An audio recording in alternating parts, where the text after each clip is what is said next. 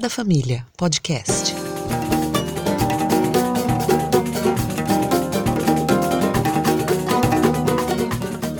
Olá, este é o nono podcast do Coletivo Sagrada Família. Hoje, uma ocasião especial, temos a presença de um camarada, hermano, lá de Argentina, o professor doutor Fabiano Arari. Será entrevistado por uma camarada amiga, professora doutoranda pela, pelo Instituto Federal de Campinas, a Estela Pereira. Agradecendo de antemão a presença de ambos. Conosco também está o camarada Cristiano José, para participar dessa entrevista. Estela vai tomar a frente hoje da entrevista, vai conversar com o professor Fabiano. Então, Estela, bem-vinda, obrigado pela presença. É com você.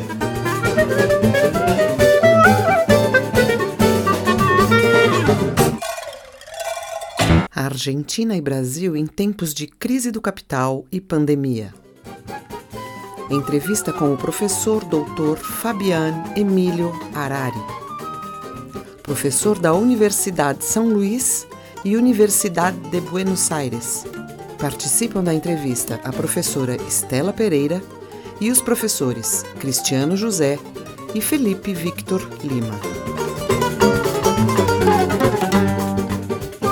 Gracias, Felipe. Muito obrigada, Felipe. Olá a todos. Estou muito contenta porque nessa edição do podcast Sagrada Família tenemos la contribución de Fabián Emilio Arari, doctor en historia, profesor de la Universidad de San Luis y de la Universidad de Buenos Aires. Fabián es un compañero argentino, militante del partido Razón y Revolución, que todos pueden conocer mejor por el sitio razonyrevolución.org y por la página en Facebook, donde están disponibles ahí también algunos cursos muy relevantes para conocer sus bases de trabajo. Y bueno, importante decir acá que la traducción eh, en el texto en portugués va a estar disponible también en asagradafamilia.com. En su libro más reciente, La Triple K, Fabián hace un análisis crítico de los gobiernos kirchneristas y su relación con el capital, con la clase obrera y con aparatos de represión estatales y paraestatales. Eh, un gran gusto hablar contigo, Fabián. ¿Cómo estás? Bien, ¿cómo están? ¿Cómo están ustedes? Primero, obviamente, agradecerles por la invitación. Gracias, nosotros te agradecemos mucho, mucho. Bueno, eh, a mí me gustaría empezar con tu análisis de la conjuntura argentina pues creo que nos ayuda a comprender un poco la actuación reciente de la izquierda y del progresismo en América Latina frente al capitalismo. Sería más o menos cómo ves el resultado de gobiernos progresistas en América Latina y el desarrollo de esas investidas autocráticas más recientes, que en realidad me parece que eh, no logran realizarse por completo. Entonces, me gustaría que partisse ahí de tu pesquisa acerca de Argentina y pensase, conozco un poquito más al respecto de América Latina, ¿puede ser? Sí. Si tuviéramos que empezar, vamos a empezar primero por la Argentina, luego haremos un, panorama de América Latina. Lo primero que habría que decir de Argentina es que se inscribe, paradójicamente, en un ciclo de América Latina de eh, descenso de los precios de los commodities. En general, América Latina se caracteriza por eh, ser exportadora de productos eh, agrarios o petroleros o mineros, ¿sí? lo que llamamos commodities, que con, y con esas exportaciones y esa entrada de divisa compensan otros elementos ineficientes de su economía. Básicamente en América Latina tenemos capitalismos muy chicos generalmente agrarios, mineros o petroleros, que se incorporan muy tarde al mercado mundial, donde las principales ramas de la economía ya están ocupadas. Por lo tanto, quedan siendo eso. Incluso países como la Argentina, que parecen haber tenido algún desarrollo industrial, cuando uno empieza a examinar más detenidamente la competitividad de esas ramas industriales, lo que se da cuenta es que esas ramas son muy poco eficientes y por lo tanto, como cualquier capital poco eficiente o que está por debajo de la productividad media mundial, ese, ese capital pierde todo el tiempo plusvalía. ¿sí? Por un mecanismo de transferencias inter e intrarrama, los capitales pierden plusvalía. Y por lo tanto, lo que correspondería en una especie de eh, juego libre es que esos capitales se fundan. La compensación a esos capitales, o mejor dicho, la compensación a la ganancia de esos capitales proviene de los commodities. ¿sí? Los commodities entonces permiten la existencia de toda una estructura de burguesías industriales, perdón, de burguesías nacionales. Ese ciclo fue muy exitoso en la década del 2000 para toda América Latina, donde los precios estuvieron muy altos, básicamente hay una cantidad de, características, pero la principal es la economía china, es decir, el motor de la economía china como elemento que ampliaba la demanda y por lo tanto eh, permitía un aumento de los precios de las commodities, a diferencia de Estados Unidos, Estados Unidos es competidor de América Latina.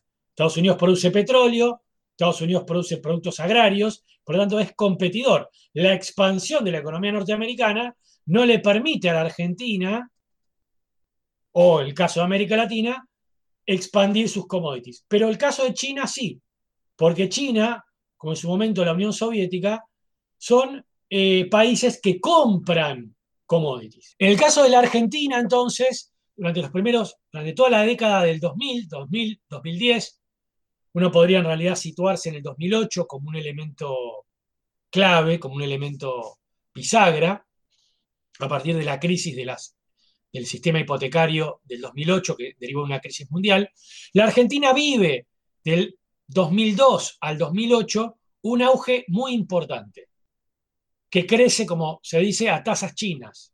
Y eso es la base social de, de, la presidencia de Néstor Kirchner y de la primera presidencia eh, de Cristina Fernández de Kirchner, en realidad de los primeros años. Ese ciclo se acaba en la década del 10. Eh, como todos ustedes se deben imaginar, no es que se acaba de un día para el otro, sino que entra en un proceso de descenso cada vez más pronunciado y por lo tanto de un agravamiento progresivo de la crisis.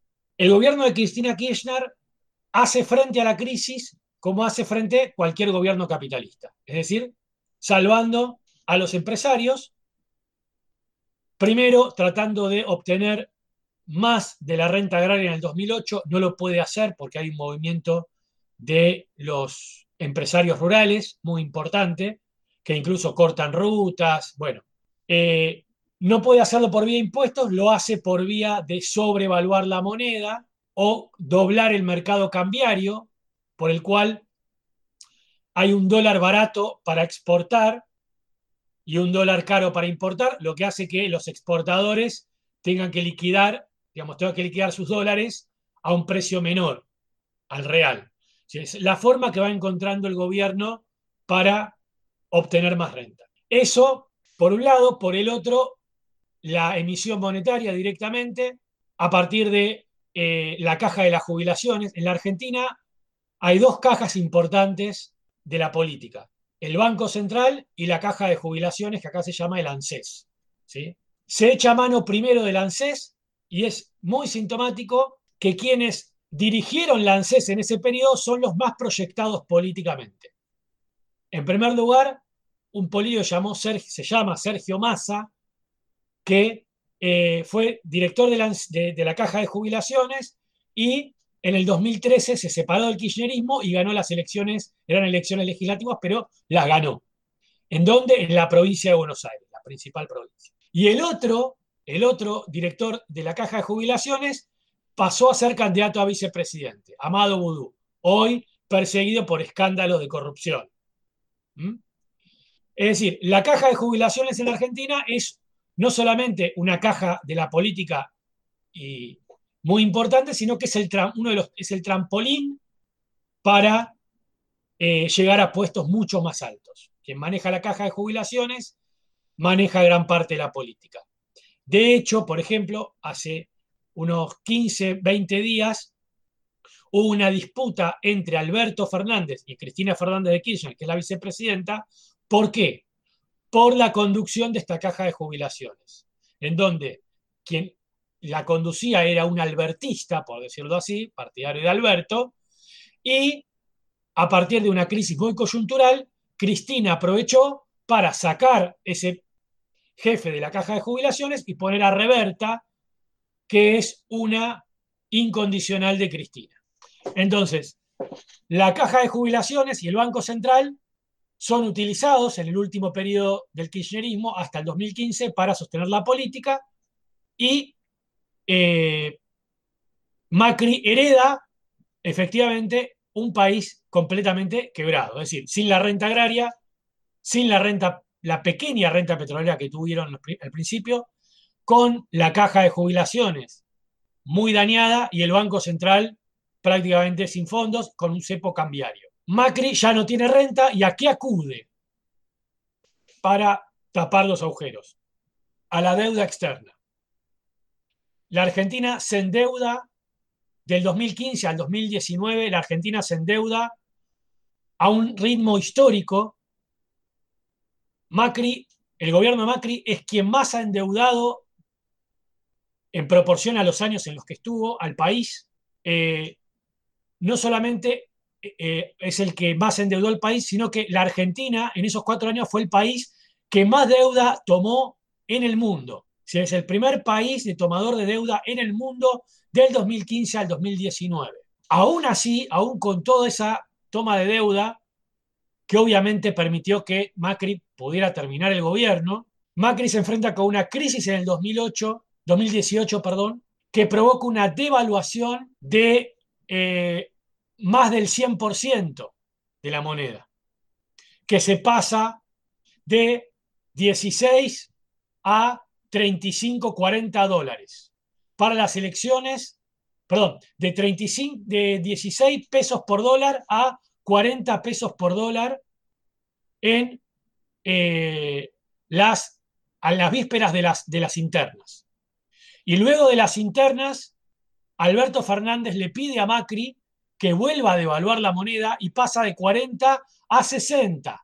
Hoy la moneda en términos oficiales está en 93 y el dólar real, es decir, el dólar blue, o sea, blue viene de azul, pero el dólar, digamos, real que uno lo compra en la calle, digamos, eh, porque para comprar dólares en la Argentina solamente pueden comprar, se puede comprar 200 dólares al precio oficial que es 93 y solamente puede comprar eh, dólar oficial quien puede justificar sus fondos, pero además quien no recibe ningún préstamo. O sea, hay, todos unos mecanismos. Por lo tanto, cuando alguien necesita dólares fuera de estos 200, tiene que ir al mercado negro.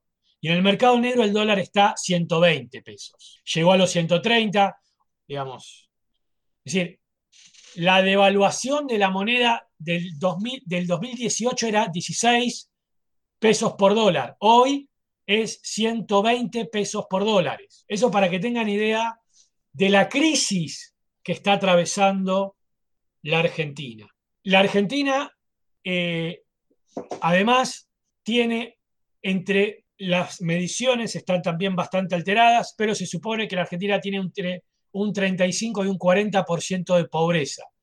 Creo que un 40 sería mucho más adecuado. Y también, si uno compara con los años buenos del kirchnerismo, que la pobreza llega al 20%, luego el kirchnerismo entrega un, país con un 30, 33%, perdón, 33% de pobreza, es decir, en la crisis del kirchnerismo tiene un aumento un 13% de la pobreza y ahora estamos entre el 35 40% de pobres. Es decir, una devaluación impresionante de la moneda, un crecimiento exponencial de la pobreza. Del año 2010 al 2020 se, se crean el 25%, el 25% de las villas miserias. Las villas miserias son como allí las favelas, ¿sí? como en Brasil las favelas, ¿sí? es decir, en estos 10 años, del 2010 para acá, un, cuarto de las, de, las, de las villas miserias de la Argentina son creadas a partir del 2010.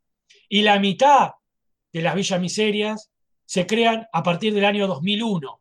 Para que se den una idea de cómo crece, cómo decae la situación social en la Argentina. Es decir, para el 2019 y 2020, la Argentina no solamente tiene estos índices sociales y estos índices de tipo macroeconómicos, sino que además tiene un banco central prácticamente quebrado. El resultado es que la Argentina hoy está en default. Hoy la Argentina está en default, en noveno default de su historia. El tercer default desde el 2001 para acá. En 20 años ya tenemos, en 200 años de existencia de la Argentina, en los últimos 20 años tenemos tres defaults. Es decir, la Argentina está en una situación crítica. Y la Argentina está en una situación crítica porque me parece a mí que de América Latina es la economía más vulnerable. ¿Por qué la más vulnerable? Porque es la que tiene más con menos. Una economía como la de Uruguay o la de Chile son economías muy chicas. Por lo tanto, son más fáciles de sostener con las commodities. Tienen poca población y no tienen ningún complejo industrial importante. No hay mucho que sostener, no hay mucho agujero en Chile o en Uruguay, por ejemplo. Otros países tienen situaciones sociales muy agravadas, pero otra vez, el caso de Bolivia, el gas tuvo también un, un, eh, un, aumento muy importante, un alza muy importante, y por lo tanto, sin una estructura industrial, eh, es relativamente más sencillo sostener ese país. La Argentina tiene un complejo industrial muy importante para lo que es su población. La Argentina son 40 millones de habitantes y tiene un complejo industrial que si bien es inferior, puede compararse con el de Brasil. Es decir, es inferior al de Brasil, eso no hay duda, pero es comparable. Ahora, Brasil tiene tres veces más población que la Argentina. Por lo tanto, en última instancia, tiene alguna capacidad de salida por el mercado interno. Alguna, no toda. La Argentina no, tiene 40 millones de habitantes. Para cualquier empresa competitiva, 40 millones de habitantes no es nada, es un pueblo. Entonces, la Argentina tiene pocos habitantes, tiene un complejo industrial importante y, eh, otra vez, requiere de un solo commodity que es los cereales, básicamente hoy la soja. Por lo tanto, ante cualquier brote, cualquier rebrote, o mejor dicho, cualquier, cualquier cambio en la economía mundial, la Argentina lo sufre. Yo siempre digo, o nosotros decimos, eh, el, mundo, el mundo estornuda y la Argentina tiene cáncer. Por lo tanto, eh, hoy la Argentina está en esa situación. La pandemia, es muy interesante el fenómeno de la pandemia, y más que la pandemia, la cuarentena en la Argentina, porque, porque permite ocultar algunas cosas y por otro lado develar otras. Yo decía esto hace un mes, hoy tal vez tenga que cambiar lo que estoy diciendo, pero voy a, empezar por eso que decía hace un mes. Permite, permite ocultar muchas cosas, porque la caída de la producción es muy grande y la, a partir de la cuarentena, Alberto empezó a construir su figura políticamente, como líder de la cuarentena, que efectivamente en un principio fue muy exitosa en la Argentina, porque fue muy estricta. El primer mes de cuarentena, Argentina tuvo un gran éxito porque fue muy estricta. Decía entonces, permitía ocultar eso, permitía ocultar la crisis argentina, porque le podemos echar la culpa a la pandemia. Permitía también hacer un ajuste, que tal vez en otro contexto no lo puede hacer Alberto. Alberto hizo algo que no pudo hacer ningún gobierno liberal en la Argentina, por decirlo así. Voy a dar un ejemplo. En el año 2001, antes del gran levantamiento que todos ustedes conocen, de diciembre del 2001, hubo un ministro ultraliberal con el cual nosotros debatimos en diciembre en, en, Buenos Aires, que se llama Ricardo López Murphy.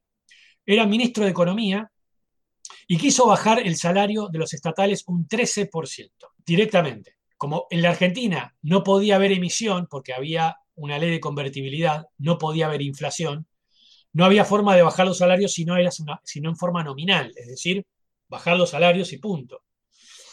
Bajó el salario 13%. Bueno, al otro día se tuvo que ir, porque hubo una movilización muy importante y se tuvo que ir. Hace 20 días los gremios pactaron con los empresarios, homologado por el Ministerio de Trabajo, una reducción de los salarios del 25%.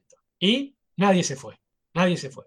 Es decir, Alberto está consiguiendo una serie de ajustes que no podría conseguir otro gobierno.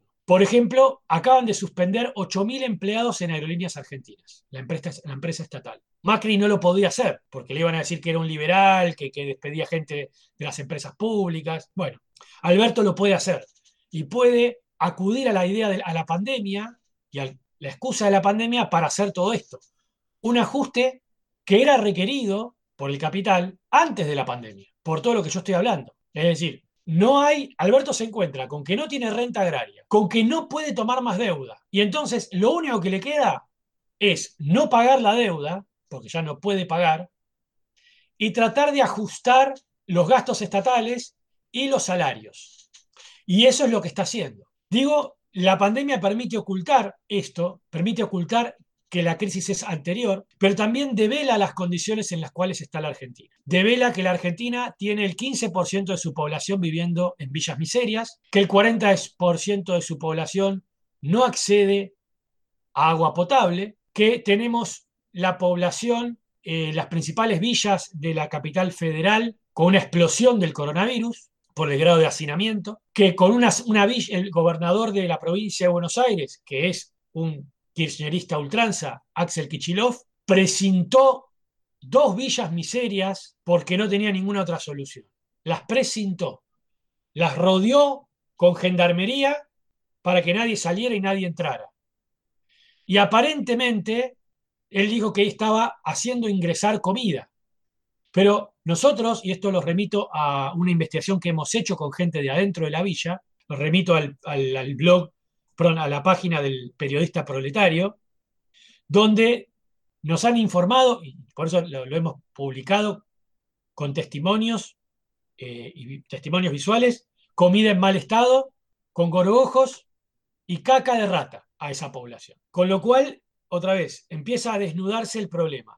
Y además tenemos, por un lado, una presión muy grande por abrir la cuarentena, que el gobierno está cediendo. Hoy en día Solo la provincia de Buenos Aires y la ciudad de Buenos Aires, que es un distrito como un distrito federal, tienen medidas algo estrictas que ahora acaban de anunciar que se van a flexibilizar. El resto del país casi que no está en cuarentena. Por eso digo, la estrategia anti-Bolsonaro, por decirlo así, duró un mes. Luego, Alberto está este, llevando adelante una estrategia de flexibilización muy progresiva y están aumentando los casos en la Argentina. Eh, como digo, por un lado, eh, esto le permitía construirse a Alberto como figura política, incluso opacando a la oposición, incluso eh, pactando con la oposición, porque el líder de la oposición hoy no es Mauricio Macri, sino Horacio Rodríguez Larreta, que es el alcalde de Buenos Aires, quien está codo a codo con Alberto, quien está codo a codo con Alberto,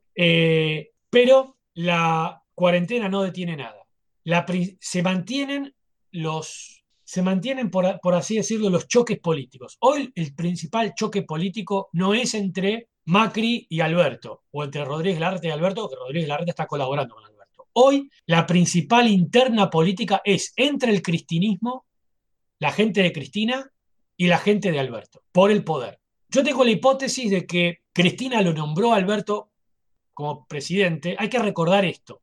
Alberto se fue en el 2008 del gobierno de Cristina y fue muy crítico de Cristina. Incluso la llamó delincuente. Con lo cual, uno no sabe en qué medida estas heridas están saldadas o no. Ahora, eh, es evidente que hay una interna. Yo tengo la hipótesis de que Cristina, volviendo a lo que iba a decir, pensó que Alberto no iba a durar en el gobierno, que iba a haber una crisis parecida a la del 2001, que lo iba a sacar Alberto del gobierno. Y ella, como vicepresidente, iba a subir.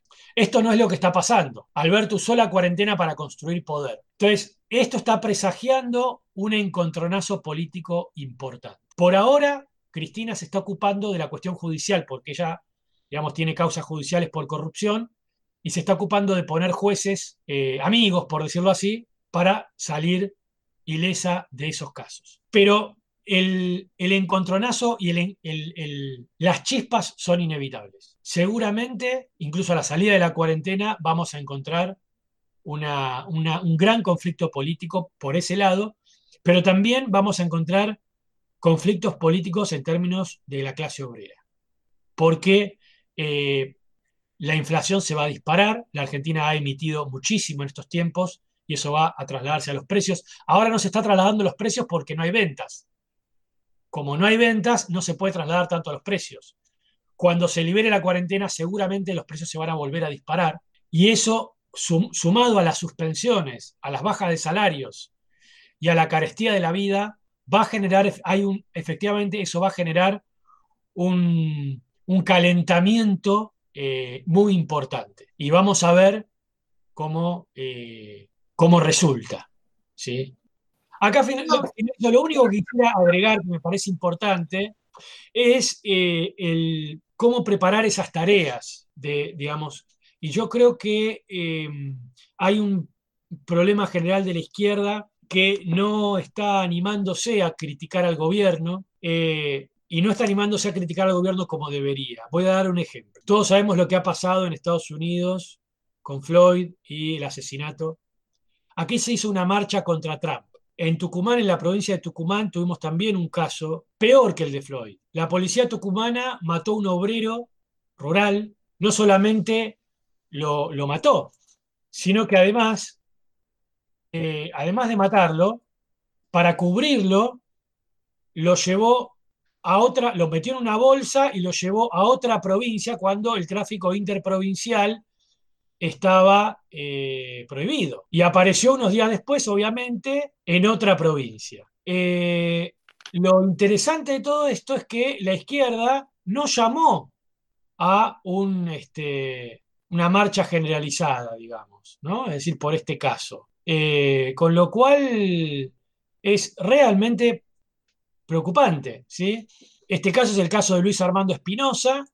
Después hay otros casos en Chaco donde se ha filmado la tortura y el golpe a unos obreros, inclusive a una obrera, eh, a la cual la han, bueno, han agredido este, en su condición de mujer. En la policía del Chaco es la, policía de Capitanich, en el Tucumán está Mansur, es decir, dos gobernadores kirchneristas, y la izquierda, digamos, no ha hecho absolutamente, no es digo que no ha hecho nada, porque a lo mejor ha puesto algún post, pero no ha hecho el escándalo que hizo por algo que pasó en Estados Unidos.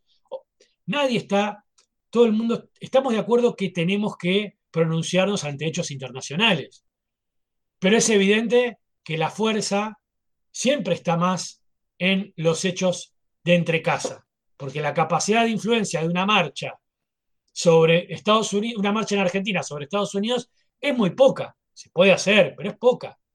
En cambio, una marcha por algo que sucedió en Argentina, en Buenos Aires, tiene mucho más llegada, tiene mucho más efectividad. Entonces, eh, uno ve situaciones como estas en las cuales eh, la izquierda no aparece tratando de conformar una fuerza eh, que discuta con el gobierno, que enfrente al gobierno y que se disponga a los combates que se vienen, que van a ser bastante, eh, bastante extendidos.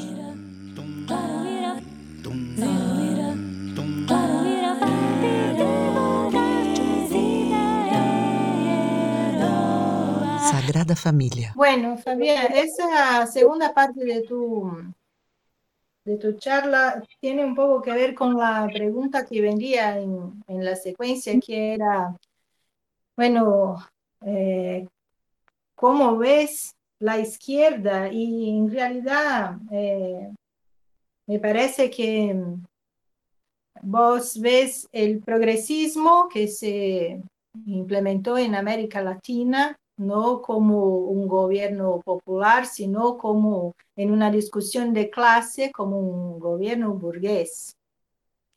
Y que además hace parecer a la población que se trata de un gobierno popular. En realidad actúa de otra manera, ¿no?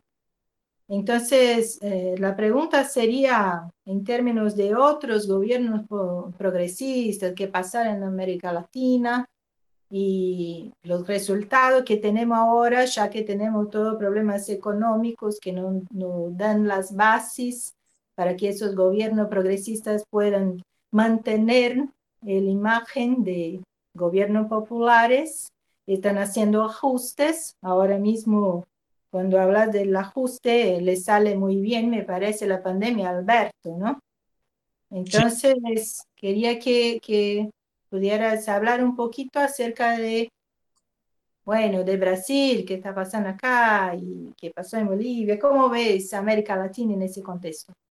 Yo en América Latina veo eh, una situación muy similar en términos económicos y sociales, aunque con diferencias políticas, ¿no? Eh, porque cada proceso es, ya sí eh, tiene que ver con lo regional, con, las, con cierta herencia política, con cierta configuración de las clases sociales y sus representaciones. Yo lo que veo muy, en forma muy preocupante es el caso Venezuela, ¿no? Es decir, yo en un momento dije, Venezuela es el paraíso de los liberales, porque Venezuela es un lugar donde los sindicatos están prohibidos, donde la huelga está prohibida y donde el salario básico no llega al 10% de la canasta básica. Es decir, son salarios de hambre y la imposibilidad de cualquier manifestación eh, por parte de la clase obrera. Es decir, ¿qué más quiere, por decirlo así, qué más quiere Bolsonaro? ¿No? Es decir, ¿qué, ¿qué otra cosa querría Bolsonaro que los salarios de Venezuela y la capacidad de represión que tiene el régimen de Venezuela. Quiero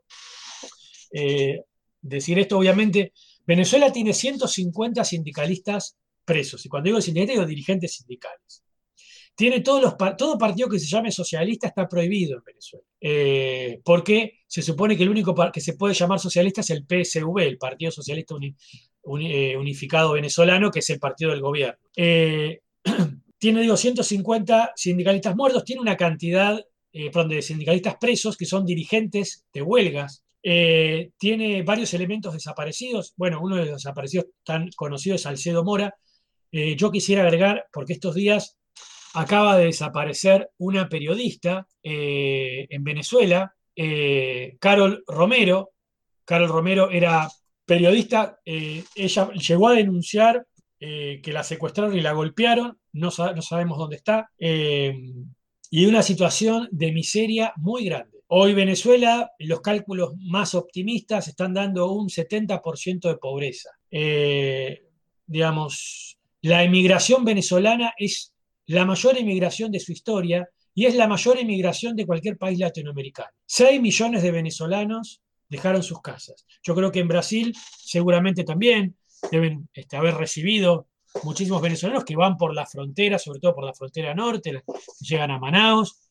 En la Argentina hemos recibido también mucho, es decir, hay un, drama, un drama social, un drama humanitario con el caso Venezuela, y otra vez eh, la izquierda mira para otro lado.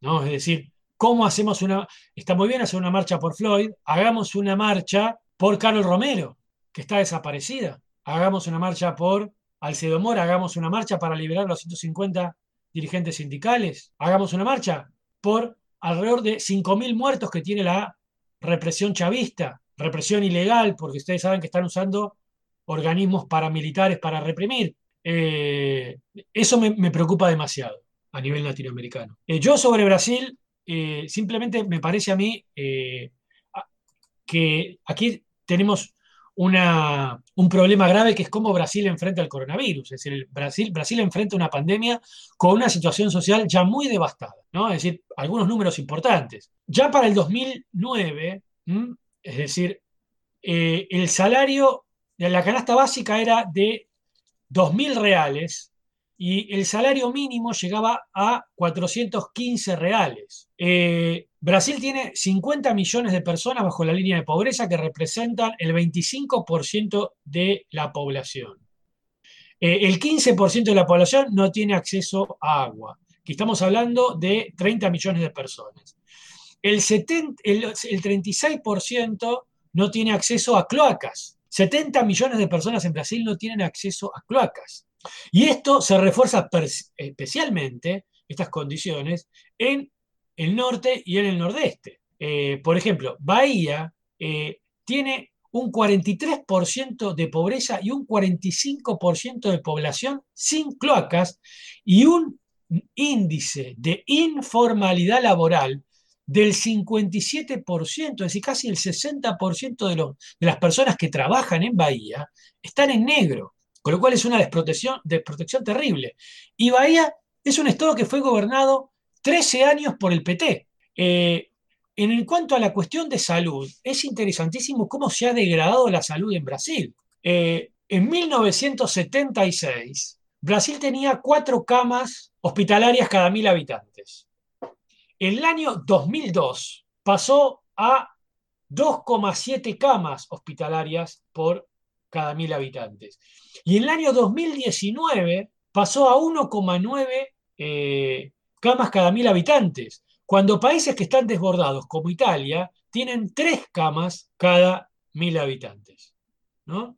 Es decir, el sistema de salud, eh, el sistema de salud de Brasil está colapsado. Por ejemplo, solamente el 49% de las unidades sanitarias, sean hospitales, sanatorios, eh, solamente el 49% son públicas, el 51% son privadas, pero solamente el 30% de la población accede a, los, a las unidades privadas. El 70% de la población de Brasil tiene que atenderse en el hospital público. Con lo cual, la mitad, mientras el 30, el 70% tiene que atenderse en, en, unidades públicas, la mitad del sistema es privado. Es decir, eh, el sistema social y sanitario de Brasil está colapsado.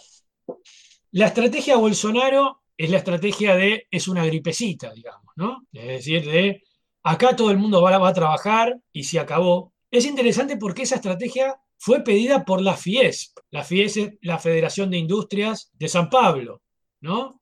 Eh, que pidieron expresamente, le acercaron un programa, eh, hace un tiempo le acercaron un programa a Bolsonaro, pidiéndole justamente este, que no haga caso a la cuarentena. Quienes intentaron poner algo de algo, algo de cuarentena son los propios gobernadores estaduales, que se vieron que obviamente no quieren hacer, que tienen que lidiar con la población en forma cotidiana y no quieren verse expuestos. Eh, lo interesante, en términos políticos, es la aparición de una serie de gobernadores que ya no están ligados al PT. Y en ese punto también es interesante ver, yo, yo creo que el PT no se ha repuesto de su horrorosa elección, en la horrorosa elección de Haddad. Me parece que incluso que, el, PT haya perdido las elecciones en San Pablo eh, creo que es un golpe del cual, digamos, por ahora no parece volver. Eh, sí mantiene su bastión en el, nordeste, ¿no? que fue su bastión histórico, pero, es decir, eh, parece difícil que se vaya a reponer el PT. Hay que ver si esta crisis política no la, no la capitalizan mucho más los partidos del centrado, digamos, ¿no? Y lo que tenemos entonces es algo muy interesante. Una crisis política de, Bolsonaro que me hace acordar a la de Color de Melo, por decirlo así, ¿no? Eh, un, gobernante que, no, que parece que no se va a sostener, que los ministros le renuncian y le hablan en contra, perdió a los dos ministros claves, que eran Mendetta y Moro, ¿no? Eh, y aún así se sostiene. Y yo, la pregunta es, ¿qué sostiene a Bolsonaro? Bueno, ¿no? ¿qué lo sostiene? Bueno, yo creo que lo sostiene, hay, hay, hay dos cosas que lo sostienen, porque además eh, los números de la macroeconomía de Brasil son desastrosos, como para decir, bueno, no, la economía funciona. No, tampoco la economía está funcionando. Yo creo que lo sostienen dos cosas. Por un lado, obviamente, la FIESP, eh, en principio, lo va a sostener hasta que haya algún otro candidato, pero por el otro nadie quiere que caiga y la política no soporta el vacío. El propio Lula dijo que había que sostener a Bolsonaro. El propio Lula dijo que lo que estaba haciendo la justicia con Bolsonaro era loafer. Yo creo que Lula se cavó una tumba, pero eso ya es otra, harina de otro costal, ¿no? Es decir, porque si lo pensaba no lo tendría que haber dicho. Pero más allá de estas cuestiones, eh, digo, porque hay que, digamos, realmente ser muy osado para no ponerse delante ahí de Bolsonaro. Eh, no, hay, no se está armando en Brasil ninguna coalición que reemplace a Bolsonaro.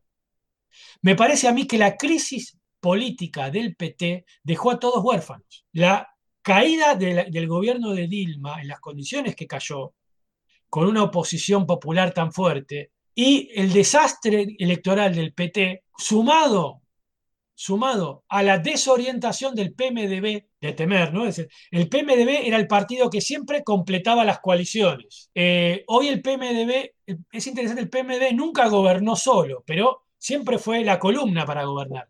Bueno, el PMDB tiene el problema de Temer, tiene un problema con Temer, tal vez si le hubiera soltado la mano a Temer hoy sería otro cantar, pero además eh, el PMDB no se estructura como partido para eh, reemplazar. Y el otro elemento que parecía que iba a reemplazar al centrado o que podía, digamos, reemplazar al PT y la alianza que hacía con el centrado, que era el getulismo, el getulismo histórico, que se había presentado a elecciones, parecía que iba a, tener una, y al final terminó, si no me equivoco, saliendo tercero, es decir, salió detrás de, de Haddad, pero aparecía como una fuerza nueva, aunque con una raigambre histórica, ¿no? Getulista, eh, tampoco aparece como eh, con la capacidad de establecer una coalición. Entonces, ¿por qué, eh, ¿por qué Bolsonaro está ahí? Porque nadie quiere que caiga.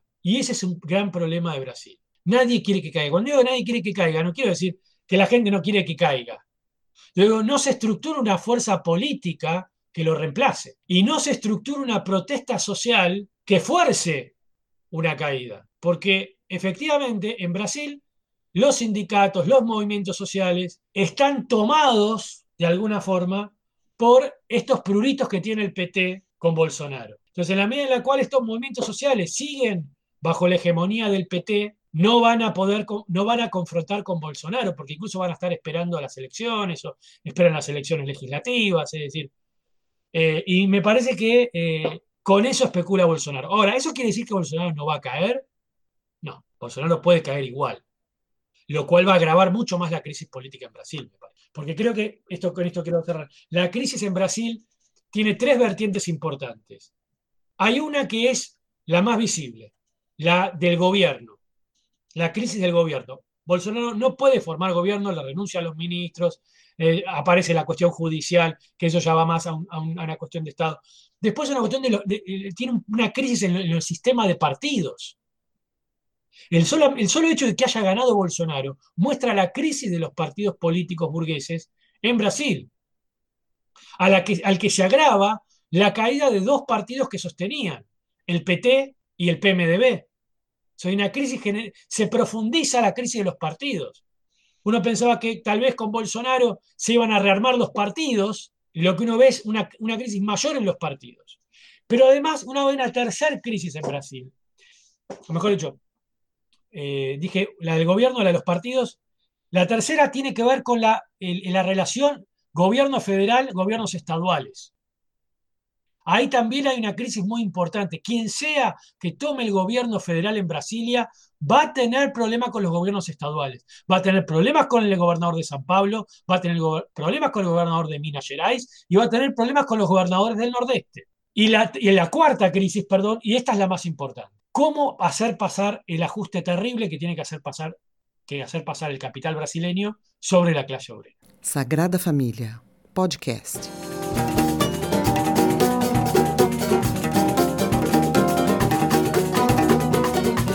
Finalizamos aqui a primeira parte desta entrevista com o professor doutor Fabian Arari, professor da Universidade de Buenos Aires de São Luís. Agradecendo já a sua presença e participação, tanto quanto da nossa camarada Estela Pereira e do camarada Cristiano José, convidamos vocês a nos acompanharem na segunda parte dessa entrevista. Até lá, um grande abraço.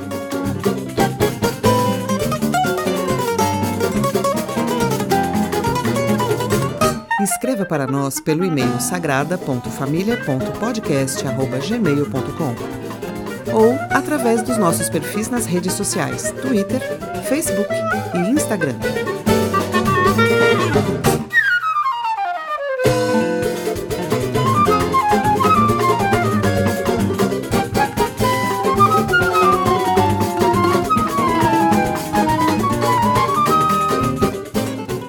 Sagrada Família podcast.